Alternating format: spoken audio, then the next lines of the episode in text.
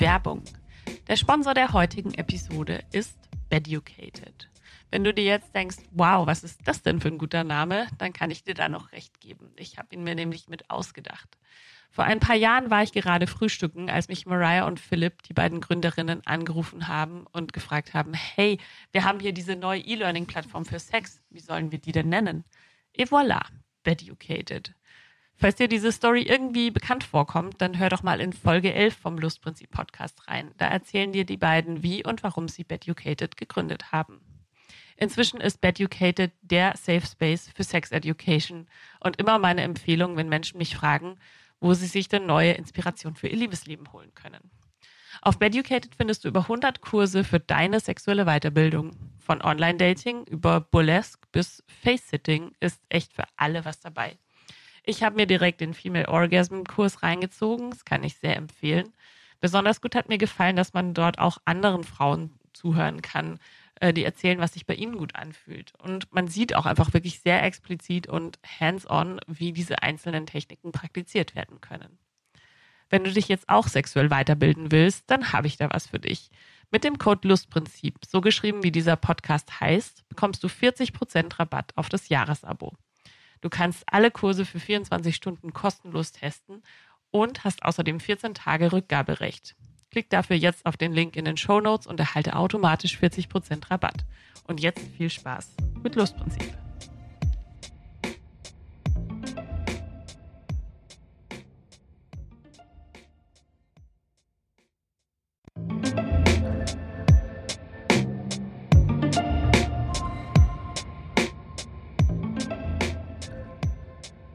Why is dating so horrible? Where are all the good men? Is it us or is it them? And what happens when they give us the ick? We shall discuss all of this today with social worker turned Banksy of no nonsense dating advice. La la la, let me explain. Hi, Lala. Hello. I wish I could do this in German. My mum is German and my mum's first language was German, but she never taught me and my sister how to speak German because she wanted to be able to have secret conversations with my grandmother oh. and, and my aunties just about stuff like oh, what they were getting us for Christmas. But for, so she denied me my mother tongue for the most stupid reason. And I could have been having this conversation with you in German. My grandmother will be turning in her grave. So I'm really sorry that I'm coming to you in English. I feel very ashamed. That's okay. No, no, don't be ashamed. I mean, your, your book is in German now. I can show it to you. We're connected via Zoom. Um, in German, it is called for some reason "No More Tears." Dein Anti-Fuckboy Guide. I mean, why did why do you think they changed that? Is there no is there no translation? Because in English, it's block, delete, move on. And I feel like that's a perfectly reasonable title.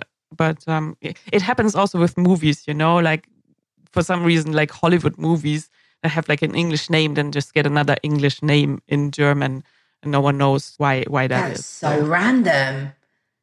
Yeah. Do you want like a German safe word to like connect with your German roots, at least in your safe oh, word? wow. Um, well, then, I mean, the the safe word I was going to say was Oma for my grandma. Mm-hmm. But then, is that an appropriate safe word if we're talking about like? I mean, it wouldn't be my safe word in in a sexual in a BDSM situation. I wouldn't start shouting about my grandma. Just to let you know. But yeah, let's have it as Oma here.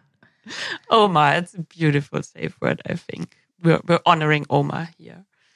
So, uh, how did you get into this work that you're doing right now, giving out dating advice on the internet to strangers?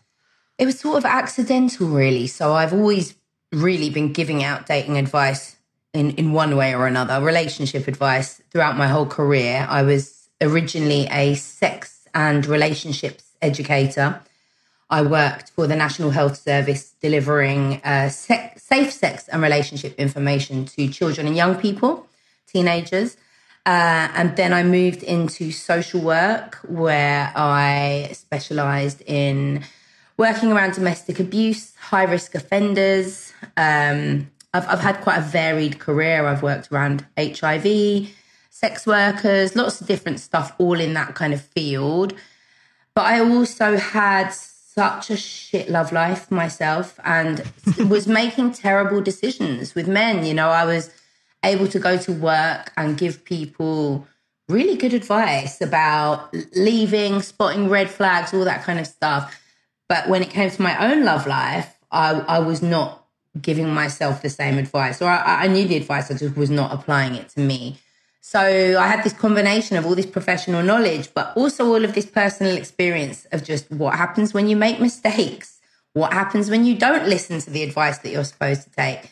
So I came to a point where I had sort of reached my limit. I'd been online dating for a long time and just meeting shit man after shit man. And then I, I met the king of shit men. And uh, at that point, it was like all these light bulbs started going off in my head. Like, oh my God, you need to do this. You need to do that. This means that. And you should have seen this and you would have avoided him, you know, all of that. And, and I, I just wanted to tell every woman.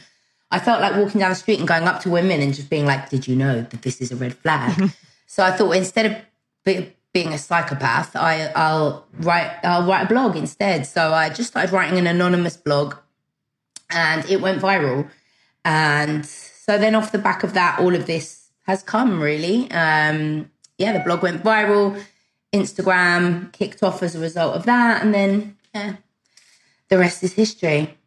Yes, it is what are some of the reoccurring themes or topics that people I, I, imagine your DMs like what are they complaining about? Like it must be a lot, right? Yeah, it's it's a lot it's very varied actually. Um, I'd I'd say there's big themes, I guess. So ghosting is a huge one. I get me- messages every single day from people who are just confused or hurt or experiencing ghosting over and over again. You know, they'll message me and say it was going really well, and this guy has just completely blocked me. You know, sometimes the day after sex, sometimes before even getting to a date, um, sometimes midway through what it already feels like an established relationship. Um, but mainly, ghosting is affecting people who are on dating apps and, and who are actively dating. A big one that I get from people who are in relationships is about uh, discrepancies around sex and mismatching. So maybe a partner having no sex drive whatsoever, or a partner wanting to do things in bed that they feel uncomfortable with. So that's a big one for people in relationships. I get lots of messages from women who are worried that they are unlovable, that that they see all of their friends getting into relationships and getting engaged and having children and they feel like they're the perpetually single one and that that must mean there is something wrong with them. Um, so that there's lots of that. But but yeah lots of everything really. Why do you think dating sucks so much? I mean in germany we say the the personal is political and i feel like that really applies to dating you know? Like we always feel like it's our personal shitty experience like on dating apps, but like reading your book and also your Instagram page made me and I think a lot of other people realize okay, it's the same problems for everyone. Why do you think that is? I mean, and and you know, so I've got a new podcast out and it's called It's Not You, It's Them, but it might be you. And I think it is always important to to not be like dating is shit. This is nothing to do with me. I think if you're constantly repeating the same patterns and constantly having the same experiences, then you do need to look at what the common denominator is. And you do need to think about, well, maybe it's not them, maybe it is me. Maybe it's them as well, but also there's stuff that I'm doing that is not helping me in these situations. Um, so but but but but aside from that, I think if you've if you've done the reflection, you've had a look at yourself, you've had a look at the patterns, you're realizing that actually you're not bringing anything crazy to dating, that you have worked on yourself and all of that. I think it is fair to say that dating is pretty shit for everyone, uh, especially now in, in, in 2023. I think it was fairly good about 10 years ago when the dating apps first sort of had their day. You know, Tinder was a brand new thing. I think people were really excited. And it was like, wow, we can meet up. And people were meeting up. Dates were happening. And people even I've got male friends now who I met as dates on Tinder 10 years ago, you know, it felt like a much healthier, exciting, you know, it felt like there were opportunities in dating. And I mm. think now the same people who were buzzing off Tinder 10 years ago are like, you know, bags under their eyes, carrying the weight of the world on their back, really fucking depressed. They think everyone's the same. You know, so I think it has, dating has changed, and I think everybody is exhausted if they're ac- actively dating.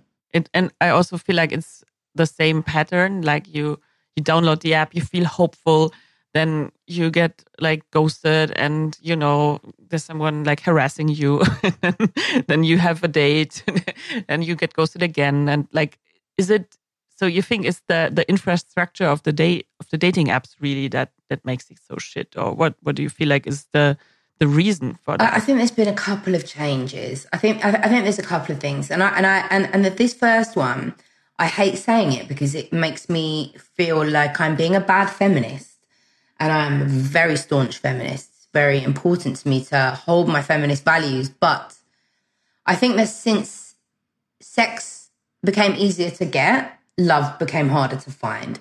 And I think, you know, traditionally, women were very much like, you know, don't have sex until the third date and and all of that kind of stuff and wait until you have sex and until marriage or whatever, which obviously I've never been married and I've had lots of sex. So I've never subscribed to that view. But certainly, I think when I was younger, it felt a bit more like, you know, women had to hold themselves a little bit and then have sex with men once they decided that, you know, they were really into them. And then sexual liberation happened, and that's brilliant. And that's fantastic. And, and women were able to go on the pill and, um, you know, take ownership of whether they wanted to get pregnant and all of that kind of stuff and have sex. But the problem is that while women were kind of being sexually liberated and and and, ex- and experiencing freedom in in taking ownership of their own sex lives, men were also not being educated. Men weren't keeping up with us on that. They held those kind of more traditional views, I think, where we were racing off to be like, yay, you know, suck my clit. Uh, and men were like, no, but I will not take her as a wife if she lets me do that. so, so then actually what I think has happened is, is, is that men have now realized, especially with the, the rise of dating apps, that actually it is quite easy to, to get sex. You can get sex. Then there's, and that's great. There's loads of women that do just want to have sex and have casual partners. And that's wonderful.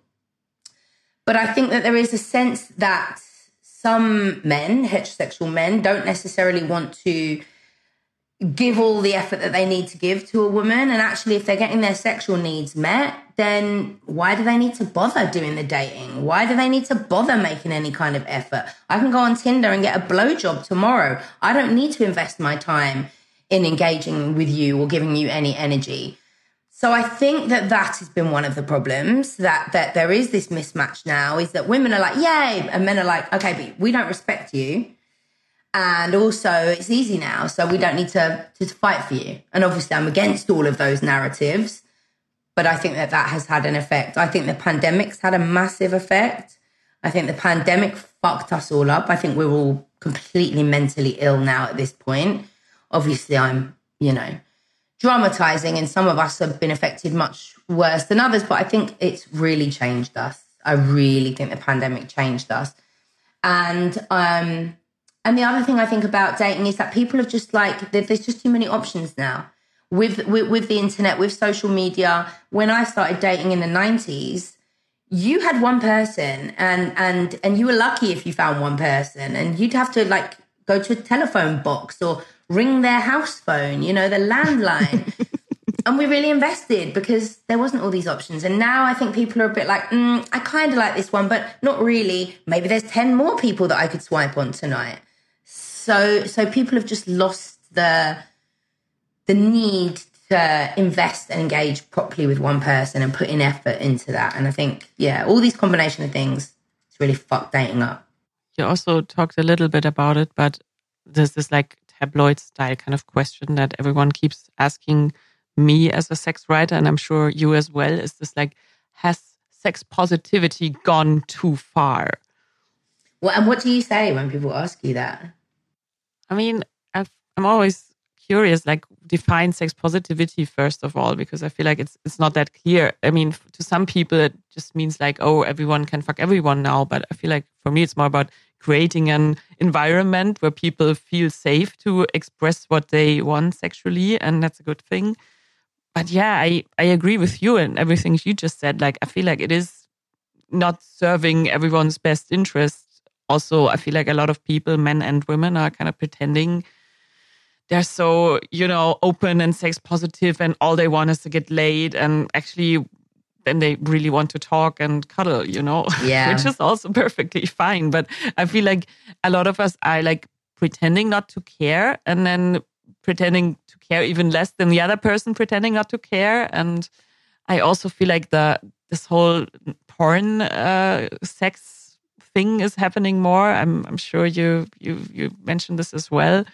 Just like you know, like very rough sex, mm. for example, that is very, I think that really comes from porn. And I mean, there's a lot, big debate about it in Germany. Is like, like porno or por yes, you know, mm. like, are you against it or are you for it? And I mean, I'm also like for sexual liberation by watching porn if that's your thing. But I feel like we have to be aware that sex has changed through porn, right? Yeah, I, I really I, I, talk about this quite a lot in, in, in my book, and I I often get questions around this kind of thing, which is, so I think a, a lot of, as you say, a lot of young men have been very influenced by porn, and I think you have a section of, of, of men who have been educated by porn, and so really don't know any different from the age of 12, 13, or whenever it was that they began accessing porn, they have seen that what you do is you grab a woman by her throat, you grab her by the hair, you fuck her face and slap her a bit while you're, you, you know, really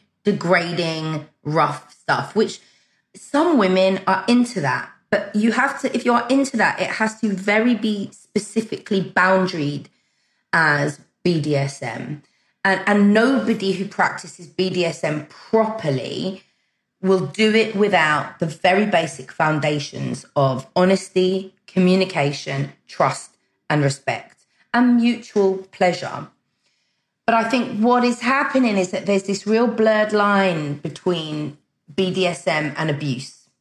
And I think mm-hmm. a lot of young men or even old men who are watching certain types of porn and becoming turned on by it are then bringing these practices into the bedroom and then labeling it as BDSM to make it sound like it's some positive sex act when actually it is abuse. You are co opting rough sex in a consensual way to legitimize your abuse of women. and it always, the thing that I always think about, and maybe people who practice BDSM will be angry with me for saying this, but the thing I always think about is why do you want to hurt me?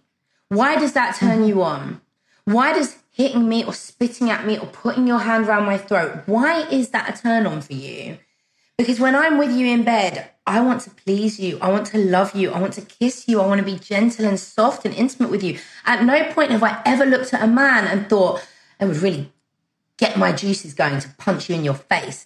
You know? I mean, maybe when they're really you know, a man who I'm really angry with, but never in a sexual situation. And so I think that there are, I think sex positivity is great, but as I said before, there is this whole thing around what what is in, what is sex positivity? Does that just mean we have to accept everything and we can't kink shame? And I say that in inverted commas because I don't believe in kink shaming.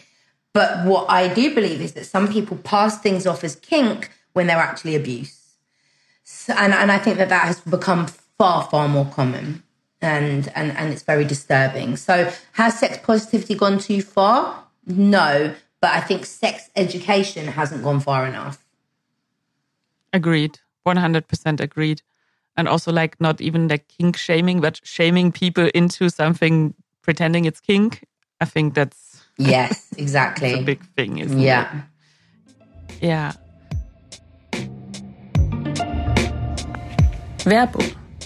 Viele Menschen strugglen mit Intimität, sich jemand anderem ganz zu öffnen und hinzugeben, und zwar nicht nur emotional, sondern auch körperlich und natürlich sexuell.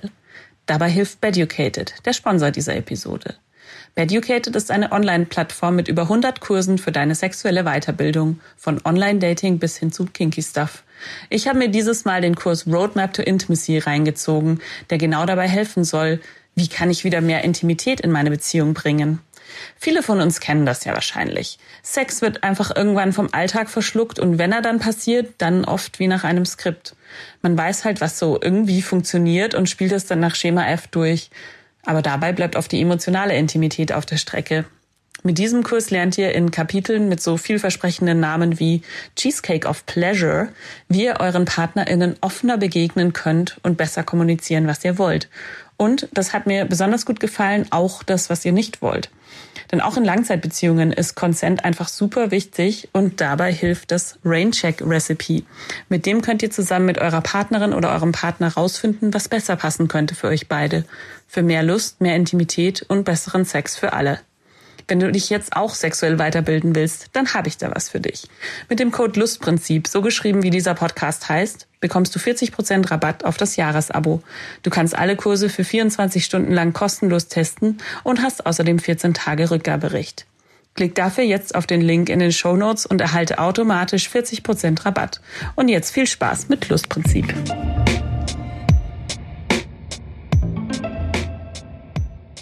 Another thing um, I want to talk to you about is uh, the love languages. I listened to your podcast about it this morning and I just laughed my ass off. Like this idea of love languages is very common in like pop culture for like, I think the last five years or something, but it's also bullshit, isn't it? Yeah. Yeah.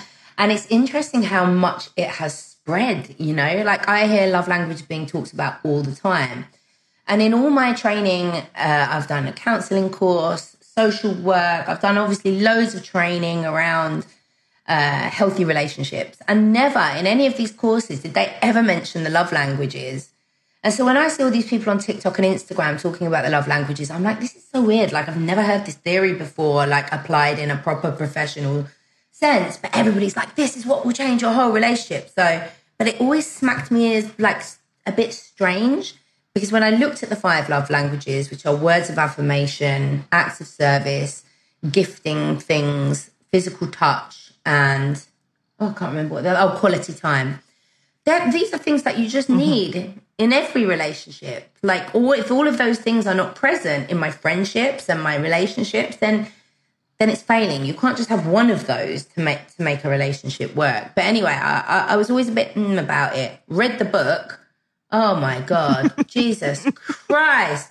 I mean, it's just unbelievable. It is literally a fundamentalist Christian book which seeks to encourage people to stay in marriages regardless.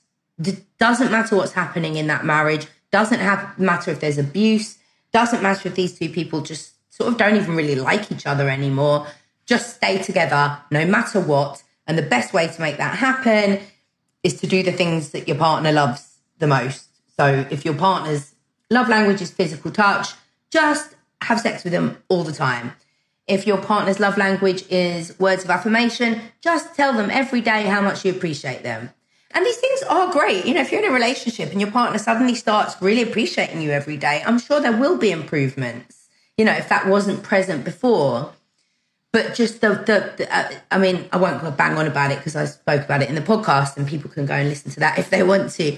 But it's it's so fucking dangerous. It's it is so dangerous. Just this idea that I mean, in the book, he literally talks the whole chapter about a woman who's very clearly in an abusive relationship. And he's just like, well, stay together, be quiet, and meet your husband's physical needs, and everything will be okay. And it's like, fuck. 20 million people have read this, and that's really worrying. Yeah, I agree. I also feel like this idea of, like, you know, a marriage being hard work, like, this is what we really hear. Like, every every dating show I watch where people are supposed to leave being married or whatever, it's like, you know, it's hard work. There's going to be so much fighting, but we have to push through, like, you know, no matter what. And I feel like this is becoming like a new and like super dangerous narrative that I've heard everywhere. And I mean, of course, a relationship can take work and no person is always easy, but I mean, love should be easy, right? Yeah, and I mean things, you know, depending on how long you're together and and and you know how much you've got intertangled with each other, you know, every relationship is going to have its problems. You are going to, you know, life happens and you're going to be dealing with things potentially where you've just had a baby and you've you, you know you're, you're really really low in mood and and and you're taking that out on your partner or, that it's affecting how you behave towards your partner you might experience redundancy or debt or the loss of your parents or any of these huge life things that can happen and of course we can't always be perfect partners when we are in the midst of fucking awful things happening to us and I think you have to expect a marriage or any good relationship to take work. You know, there'll be many times in a relationship where you hate them a little bit or you are really angry with them because they didn't do something or they did something. And it can be very tempting to just go, oh, fuck you, I'm going. Whereas actually, you know, it is important that we work on those things. It is important that we come together and we communicate and we compromise and we negotiate and, and all of those things. A relationship does take work. But if there is this predominant, like underlying fight happening, if your relationship feels like it is a fight, or that there is always a fight about to happen somewhere around the corner, or that to get your needs met, you have to fight, then, then that is not a healthy relationship, you know? And we shouldn't be encouraged to just like make it work. No, don't make it work. If if 60% of your relationship is spent arguing, clashing, not getting on, trying to resolve problems. Why, why are you trying to make this work? Surely you'd both be more peaceful and content separate. Um, so, so there are ways in which fighting can be normal and does need to be worked on. But, but if it's the main undercurrent of your relationship, what's the fucking point? Exactly, and I feel like it's been told, like especially to to single women, that they have to push through. Mm. And I mean, then later when they're like in a relationship, and and I feel like that's just one of the most dangerous, you know, topics at the moment. Absolutely. And I just think it's dangerous as a whole that, that we have been taught for our whole lives that, you know, really to be a woman, you have to be a wife and a mother. And that if you don't end up achieving that goal, particularly motherhood, you know, women are very mm. much traditionally looked at as that is our role, that is what we are here for. You are a walking womb. And I think that that narrative has pushed women to feel like, well, I, I have to have the baby, so I have to have the relationship. And I, I've been with this guy for so long that, that you, you know, I'm, I'm reaching my late 30s or whatever. I can't leave him now because if I do, I'll have wasted all those years. And who will I have a baby with? So I'm just going to stay. I'm going to stay and I'm going to make it work regardless because I have to achieve this goal of being a mother. Mm-hmm. And then once I've achieved that goal, I have to stay in this relationship because I don't want to do it on my own. I don't want to be judged by society as a single mother. So, so we're sort of trapped by society's expectations. And I think so many of us experience relationships based on that fear of not becoming a mother or becoming a single mother. And it's, it's shit for us.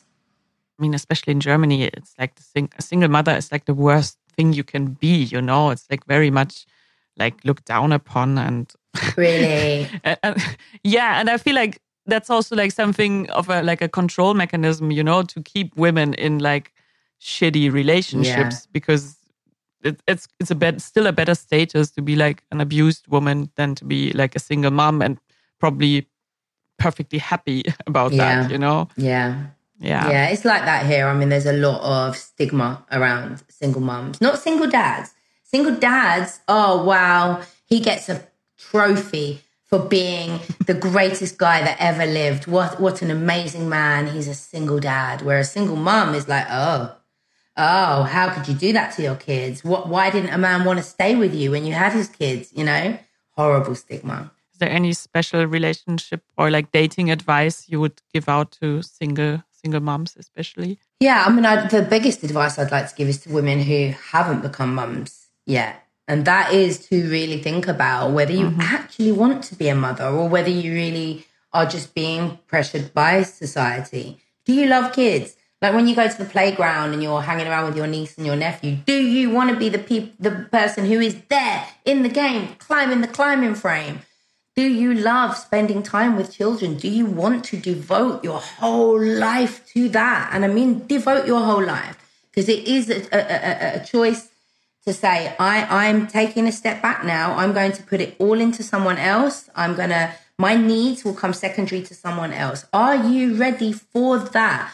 And are you in a relationship with somebody who is going to make that process, which is going to change your life drastically? Are you with someone who's going to make that easier?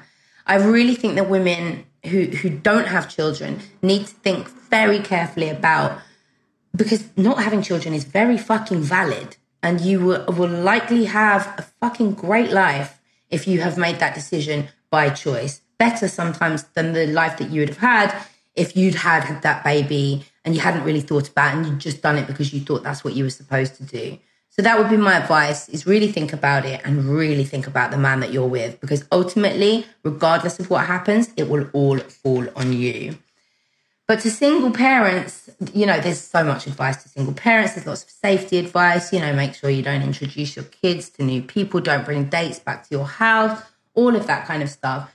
But also, really importantly, know that you are valid, you are valuable, you are worthy, you are remarkable for all these people who sit there and talk about single mums with a stigma attached to it, fucking hell, could those people do what you're doing? Hold down a job, hold down a life, look after a child, keep the house clean, cook. You know, it's it's superhero levels.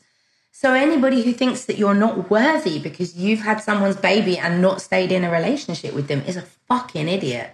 Because actually you are so incredibly worthy, so skillful, and so remarkable. So always remind yourself of that. For someone who's been really devastated by the whole dating experience and like disappointed over and over again, as I feel like most people who have been on the apps for the last 10 years have, like, what kind of advice would you give to them? You know, I, th- I feel like if you are at that point where dating feels really exhausting and draining, stop you know, it, it has to be a fun experience. And if you're dating out of desperation, loneliness, then you're probably going to end up picking the wrong partners. You're going to just choose whoever's available, whoever's being consistent, whoever's re- responding to your calls and, and, and wants to meet you. But that person might not necessarily be right for you. So you can kind of put yourself in quite a vulnerable position if you are out there dating in that kind of I've had enough, but I need to keep going because I'm desperate to find someone. it is so important to just stop and take a break. Come off the apps as soon as they feel exhausting. Look after yourself. Start really nurturing your friendships. Maybe learn a new, you take up a new hobby, join a book club, or learn a new language. Go to a running group or a cooking class because actually, when you're doing those things, what you might find is that you happen to meet people. You might make a friend at one of these things who's got a hot single brother. Or, you know, there might be just somebody who's a wonderful match if you go volunteering. You know, if you if you choose to do some volunteering in your community, you might just happen to meet someone, but you're not there for that. You're there for another type of love, you know, which is a really wholesome thing love doesn't have to come from romantic partners. There are so many other sources of love and and we, we we can tap into those. And I think when you are tapped into those, you you don't feel the absence of romantic love as strongly as you do when you're feeling that that is the only type of worthy love. So yeah, step back, look after yourself, read my book. I think that will very much help you if you are exhausted by dating um, and just yeah, have a good time. Forget it, forget it, and it will it will come back. You know, it will, when you want love, it will come. Just don't need to hunt it and seek it. Are you single at the moment? I know you, you said you stepped stepped away from dating. Are you? Did you find someone or? I, I found someone. Yes. Yes. Ah, wow. Luckily. On the apps? Not on Tinder. Ah. No, no. it was someone I met, I think, 13 years ago in a club, drunk. And then we wow. met again after after a long time, and boom. But yeah, and, and we're both really glad we met in the real world. I think it's a really nice yeah. way. It's a lovely, it's a lovely little meet cute. That is, I like, I like that story. Yeah, same. And it's so funny because I read your book in in English when it came out, and I was still single at the time, and now I read it again in German for the preparation. And I was like, yeah, no, I've dated all those fuck boys you described, like every single one of them. yeah, I think we all have. Yes, yes. Are you single at the moment, or are you seeing someone? I'm single at the moment. I uh, I was seeing somebody, um, but that didn't work out. He, it, it, uh, what I'm finding difficult at the moment is that I am 41. I don't want any more children. I'm a single mom of, of one son. He's 12 now and he's really starting to get his independence. Like right now, he's off fishing on his own. Uh, and it's really nice for me to be able to have like, you know, that, that, that time the thought to me of going back now and starting all over again with a newborn baby and going through it all, it just no way. So I'm just like, no more kids. And a lot of the people that I'm meeting, I keep meeting men who who don't have any kids. My preference would be to date someone with children, but I just keep meeting men who don't have any kids. And and I always say to them at the very start, like I, I don't want any more. I'm never gonna like if you want kids, we might as well just say no here, like bye they're always like, well, I don't know, I'm not sure. And then a little way in, they're like, but have you, you know, like maybe we do want, and I'm like, I, I, it's not, you're wasting your time here. You're not going to be able to persuade me to have any more kids. It's not happening. So, yeah, so at the moment, I'm just single, ready to mingle. Um, but not, I'm not, I'm very content being single. I'm not in any desperate hurry. If a relationship comes, it'll come. If it doesn't, whatever. I'm fine. And I think maybe I am very privileged because I do have a child. I know that there's lots of people, lots of women my age who feel very panicky uh, and, and, and who are desperate to meet men who want kids. So, so I am privileged that I have a kid. I, I, I don't feel like, I don't know how it would feel for me to be my age and, and, and not have had one. I think I might be in a very different position, but I'm, I'm very contentedly single. I, I truly believe that like you, you know, I say I'm contentedly single, but I also know that I will have love. I, it, you know, I'm probably going to live hopefully another 40 years or so. And I'm certain, I'm just confident and sure in the fact that I'm going to be loved and find love from a man at some point in the next 40 years. And that's why I'm kind of relaxed about it. Like, there's no way I'm going to be totally single for the next 40 years. There's just no way. Um, and if I was, that's that's absolutely fine. I don't particularly want to be, but but if I was, that would be fine. But I'm just so sure that I'm not going to be. And and I and I do think that actually, I know it sounds a bit wanky, a bit universe, like doo doo. but I truly believe that when it's your time, it just comes. It just comes. I believe in that serendipity. I believe in like, oh, you happen to run into someone, or, or you know. I just believe that when it's right, it'll happen. When it's meant to happen, it will happen. Yeah, and also I, I believe in timing. Like yeah. two people have to be ready at the same time, you know? Absolutely. And that has to align and but I also feel like, you know, when I was dating, I, I always felt like you you call this like the the FBI, like the fuckboy investigator. Like I would always like go for like, oh, is this a red flag? Da, da, da, I wrote this whole list because that made it feel like I was more in control. Mm. And I feel like there's so much with dating that we cannot really control. After all, like we can control how quick we block, delete, and move on when we figure out something's off. But that's about it, right? Like yeah, and it's interesting because I think a lot of us who've been on the apps for a long time have become quite cynical and jaded and and realize, especially those of us who date men, how fucking crazy things can be out there. So, in order to protect yourself when you're dating, it's like you go into the dates like, where are the red flags? You, you know, literally looking for them. And and I truly believe that you don't need to do that to keep yourself safe because red flags will appear. They will appear. They do appear. We can all look at times when we've had a terrible time in a relationship and we with hindsight we can go, ah, that that was a red flag that he showed me at the beginning there. I just didn't listen to it. But you still knew that it was a red flag. You still know.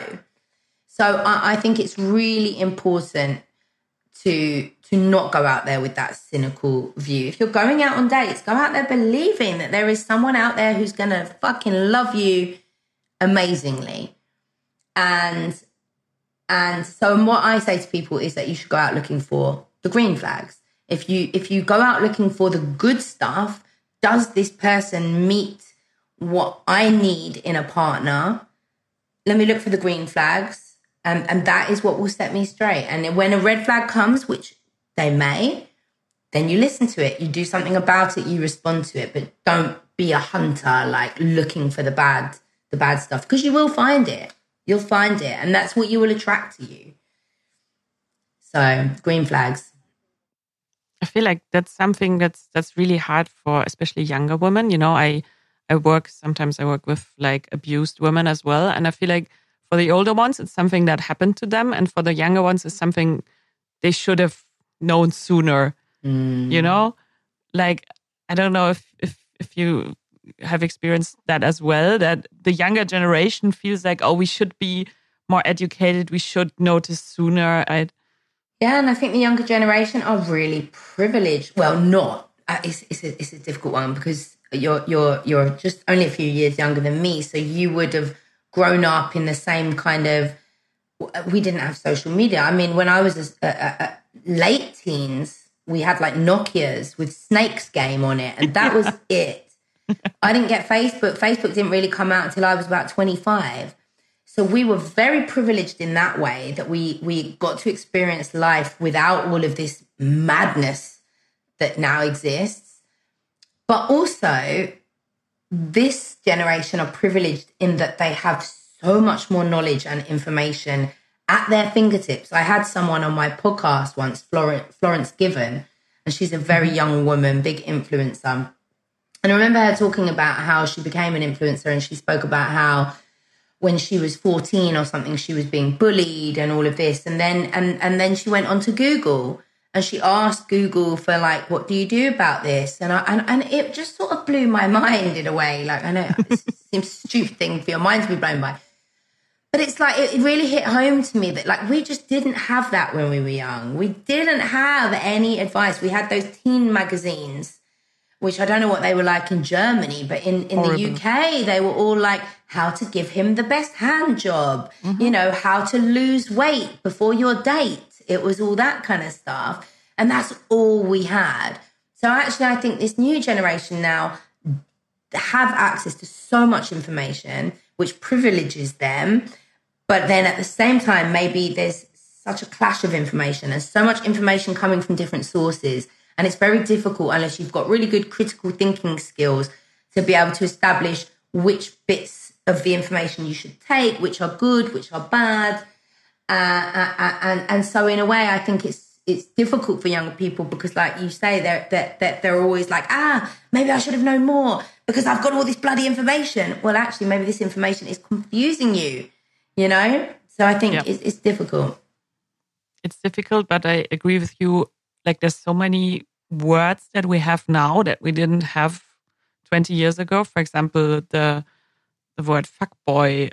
Mm, yeah, I mean they've always existed. They have been since the dawn of time. Fuckboys have existed, and it is really helpful to be able to put that language to it because it also helps, like you say, you know, it helps us women to connect and be able to say, oh, it's not just me who gets treated like this by these men. It's been happening to all of us forever you know? Can we talk about one term that you I didn't I don't think you coined the term, but you brought it to the internet, which is the ick. Can you please explain to us what the ick is? I definitely didn't coin it. I don't know who coined it. I think it was somebody on Love Island said it for the first time, and then it came into the kind of mainstream consciousness. And then I started doing ick stories on Instagram a few years ago, and they were very, very popular. And then, of course, the ick has kind of blown up. So, was it me who blew it up? I don't know. My ego would like to think so, but but but who knows? but I believe it was. I was definitely the first ever ick stories person on Instagram. And I, I think that the, the, thing about the ick is that for me, the ick is quite a specific thing. It's not general turnoffs. The ick is not saying, "Oh, I saw this guy picking his nose." You, you know, of course, that's gonna give you a feeling of the ick. And the ick is that feeling of intense repulsion. And it's not just, mm-hmm. oh, I've, oh, ugh. it's like, ugh, like I, I, I, I can't be around you anymore. I can't watch you eat or breathe or hear you speak because my skin is crawling as a result of you now. And the key thing with the ick really is that very often that feeling can hit, but for no good reason. You know, it can be somebody who you're who you like, who you've been on a couple of dates with, and, and you were thinking maybe there'd be more dates. And then all of a sudden during dinner, they do something really innocent, like get a bit of sauce on their top lip or something. And then normally with somebody with sauce, you just say to them, Hey, you've got a bit of sauce.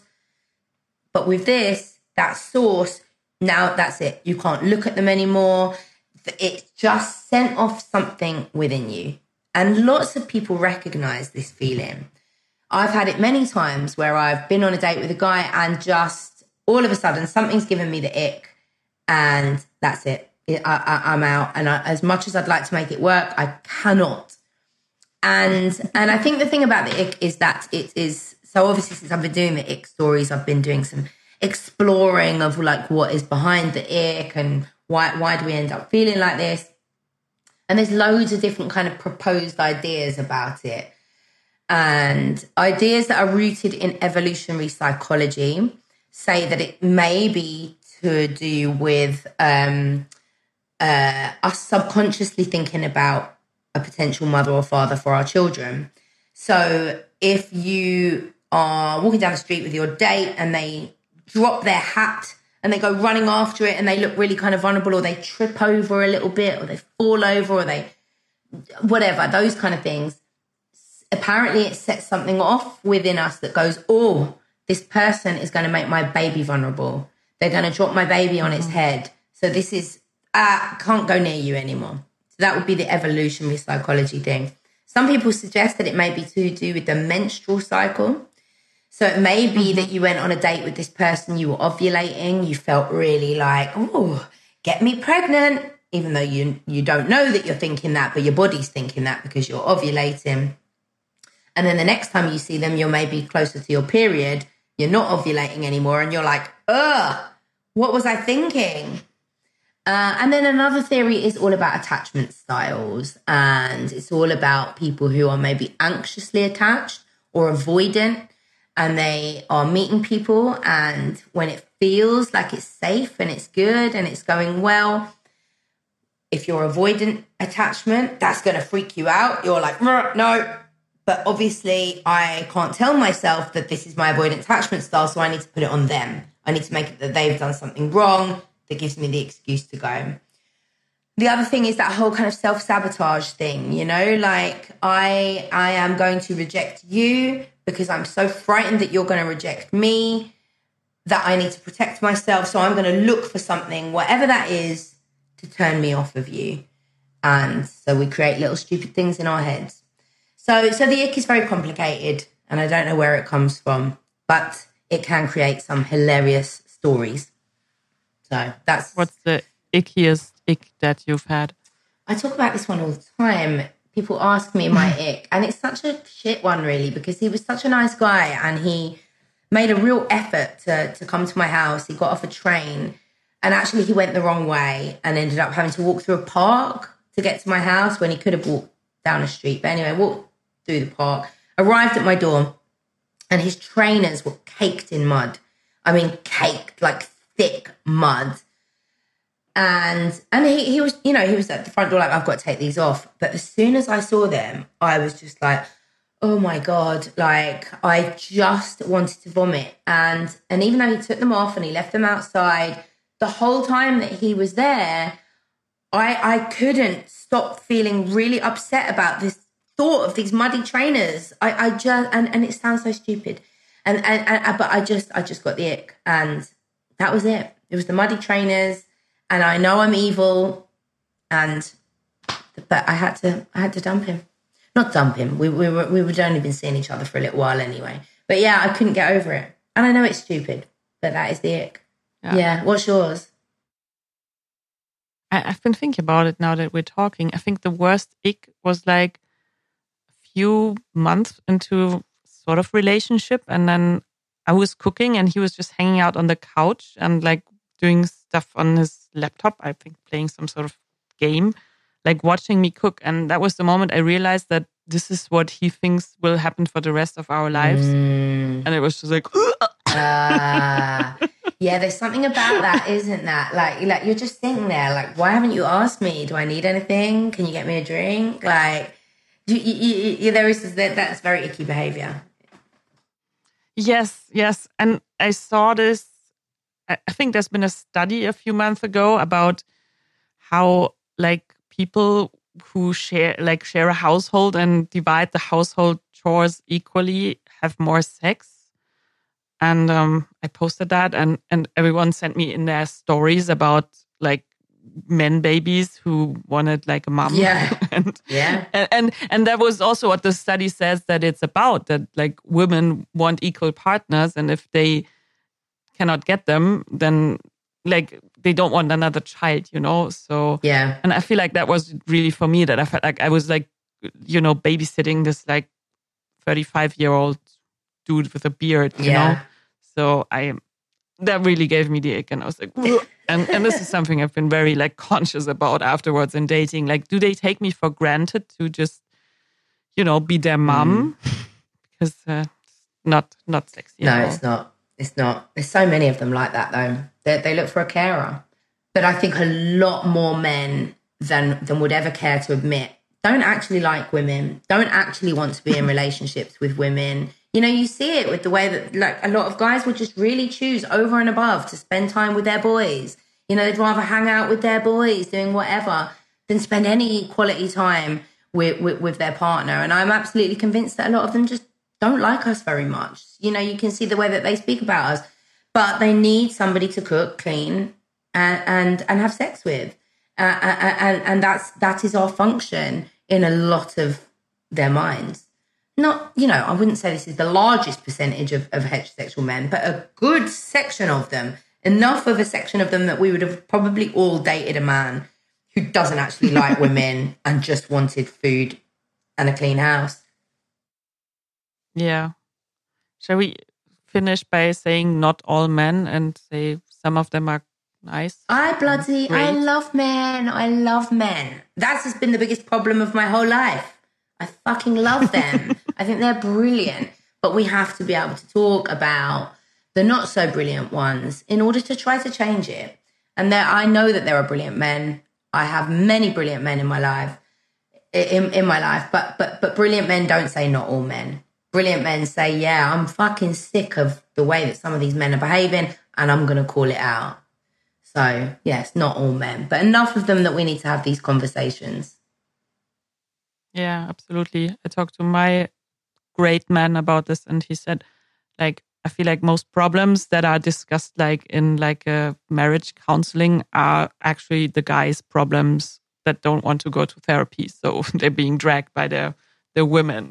Yeah, it's very common. And that doesn't mean that women are angels. There's loads of women who bring terrible shit to relationships. Loads. Women can be awful, but just not quite on the same kind of physically and sexually violent level that men are, you know? I've had my fair share of like weird women as well. Yeah. But yeah, I agree. It's it's not you're you're not as concerned for your physical safety as as much Yeah. as when you're dating men. Exactly. Yeah. Yeah. Yeah. Yeah. What what kind of high note should we end this? Oh, you want to end on a Do we have positive? I mean, wouldn't would be nice, right? Like there's love. Yes. And, you know, I also feel like I don't want to be like the oh, I'm I'm happy now, so I'm giving you all this advice. It's like so so I don't really disclose my relationship status as much like when I'm doing stuff like that Yeah. because I always feel like oh, now I'm I'm telling you how how it works and how you can find happiness as I do because I feel like that's so fucked up, isn't it? Yeah, but you're, that's not what your intention would ever be. And, and actually, I think it's really Yeah. positive. I think there'll probably be a lot of your followers who, I know my followers are invested in me getting into a relationship. They want to see that, you know, they, because because they know that I'm never going to be like, I'm in a relationship now. I, I'm still going to be like, well, look, this I've given you the right advice, and I'm showing you that I'm I'm taking it. You, you know, so don't don't don't put yourself into a situation where you feel that people are going to make judge. Fuck fuck them if they make judgments. You know what I mean? talk about your relationship. I think that that's a really healthy thing. And then if it gets to a point, hopefully not, but if you ever break up, then you can use that as well as another pointer uh, for different followers, you know?